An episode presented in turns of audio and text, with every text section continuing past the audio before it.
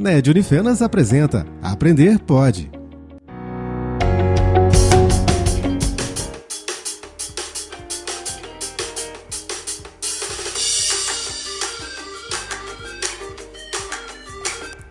Você sabia que quando vão ser realizados exames laboratoriais, alguns cuidados devem ser tomados e que esses cuidados influenciam diretamente nos resultados dos seus exames?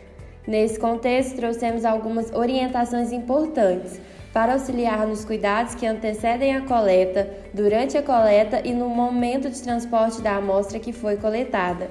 Essas etapas juntas determinam a fase pré-analítica dos exames laboratoriais. A partir do momento em que o paciente entra no consultório médico e são solicitados exames laboratoriais, já se inicia a fase pré-analítica. Esse paciente deve estar atento às orientações feitas. No momento em que o mesmo vai até a recepção do laboratório para marcar o exame, novamente serão feitas essas orientações.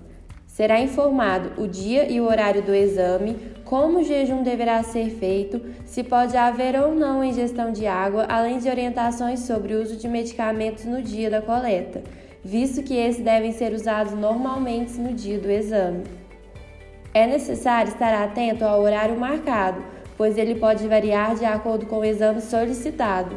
Não devem ser feitas a ingestão de álcool nas 72 horas que antecedem, nem ser realizadas atividades físicas intensas, caso não seja de costume, pois essa prática contribui para alterações nos resultados. No dia da coleta, é feito o cadastro do paciente com os dados pessoais e informações relevantes. Em seguida, o paciente é direcionado a uma sala onde o biomédico deve estar com seus equipamentos de proteção individual. O material que será usado deve ser preparado e antisepsia feita.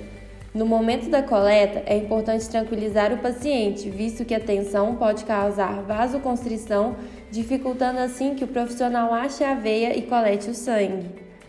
Para exame de urina, no momento em que for coletá-la, é importante não esquecer de fazer a higienização e desprezar o primeiro jato.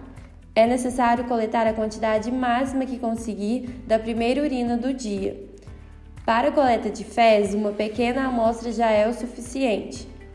Devem ser tomados devidos cuidados com as amostras e, claro, com o paciente.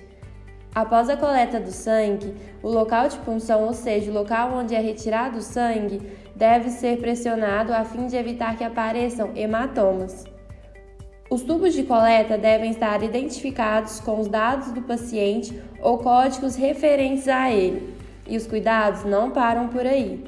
Depois de coletados, as amostras devem ser devidamente transportadas para o local onde será feita a análise. O transporte deve ser feito em caixas térmicas, com origem e destino descritos. Devem estar na temperatura ideal, entre 2 a 8 graus, identificados com o símbolo de infectante.